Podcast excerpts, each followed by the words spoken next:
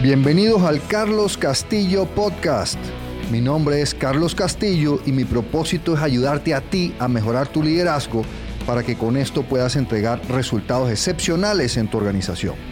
Entonces en estos podcasts vamos a estar hablando de técnicas, de herramientas y de consejos que te permitan mejorar tu liderazgo y así entregar esos resultados excepcionales en tu organización.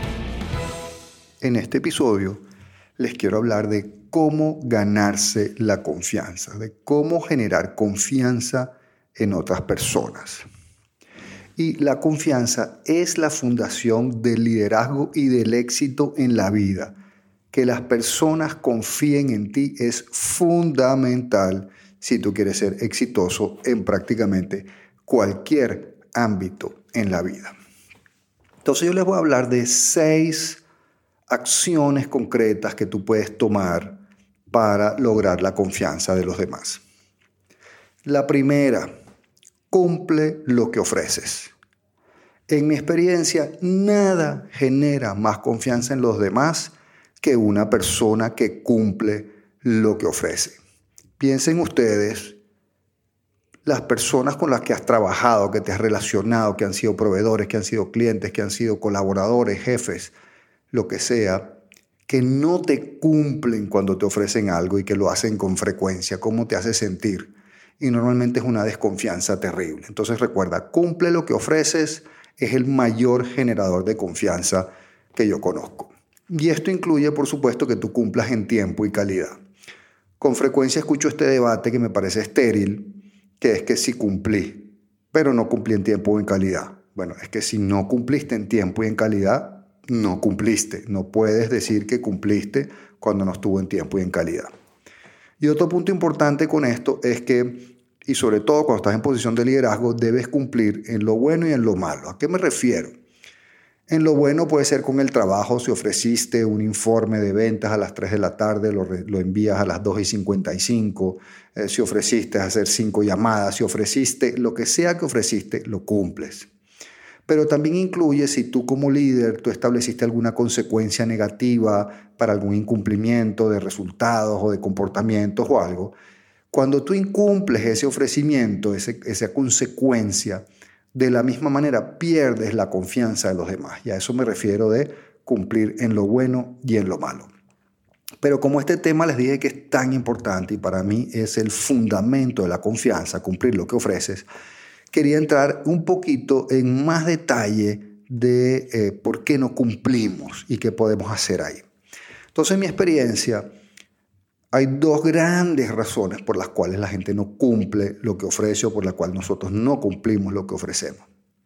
La primera es que no pensamos lo suficiente antes de ofrecer algo.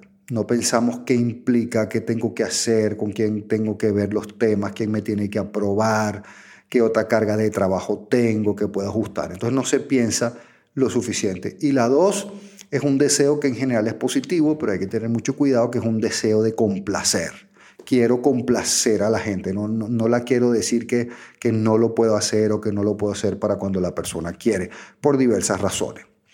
Entonces, entremos un poquito más detalle también. ¿Qué podemos hacer ahí? Bueno, entonces piensa antes de comprometerte, piensa antes de ofrecer algo, piensa qué tienes que hacer, qué otros compromisos tienes, qué requerimientos hay, todo eso para que cuando te comprometas realmente lo hayas pensado un poquito y eh, tu compromiso sea, sea cumplible. Entonces piensa lo que hay que hacer.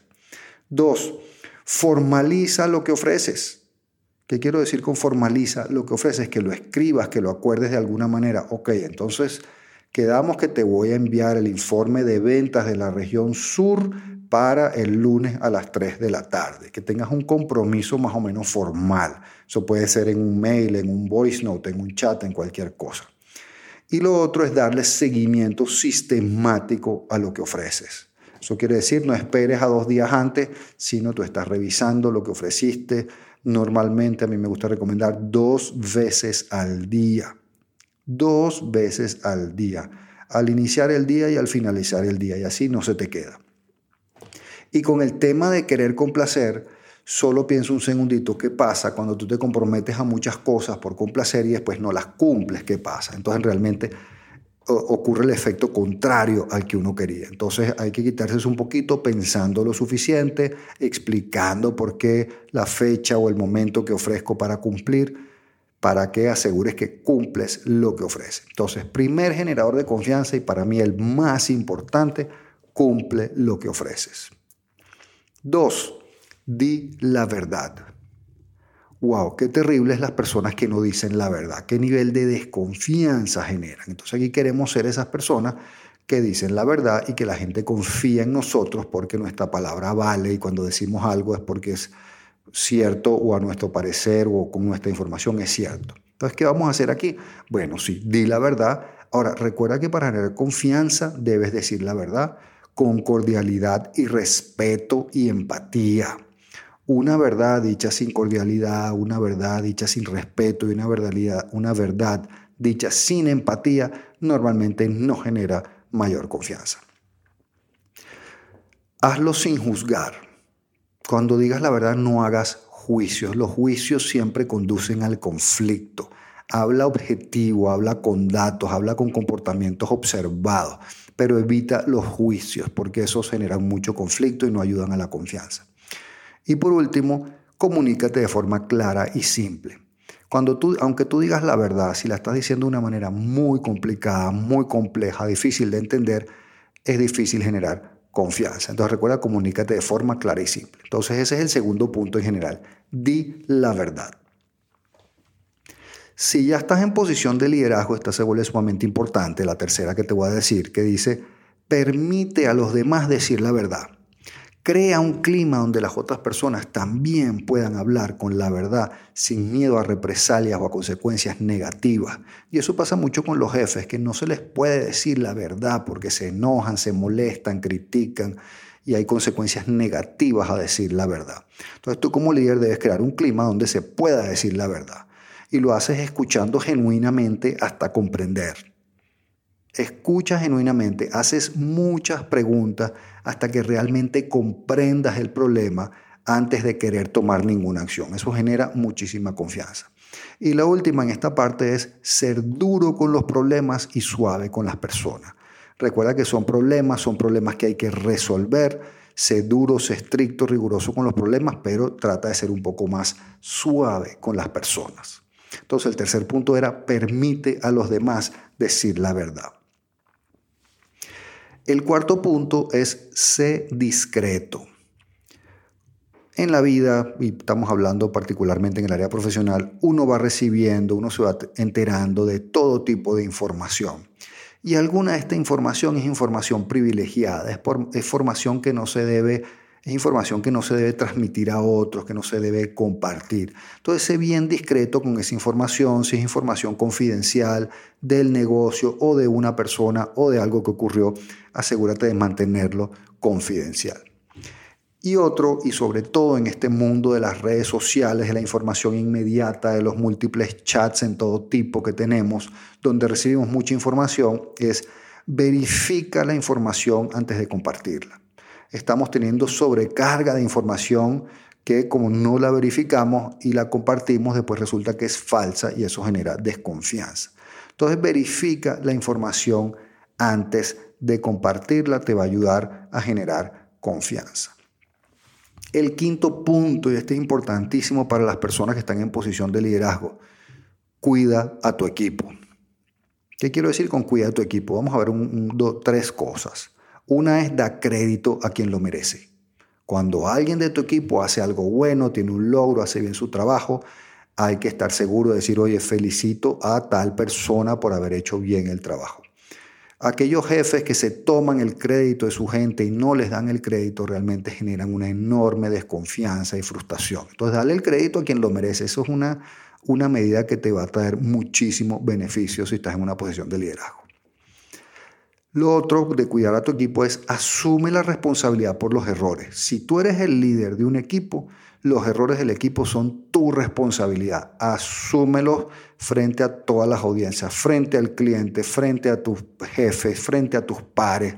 Asume tú la responsabilidad del equipo y protege adecuadamente a las personas. Adecuadamente, no a capa y espada. Eso es un reto bien difícil cuando uno es líder. Entonces, asume la responsabilidad por los errores de tu equipo.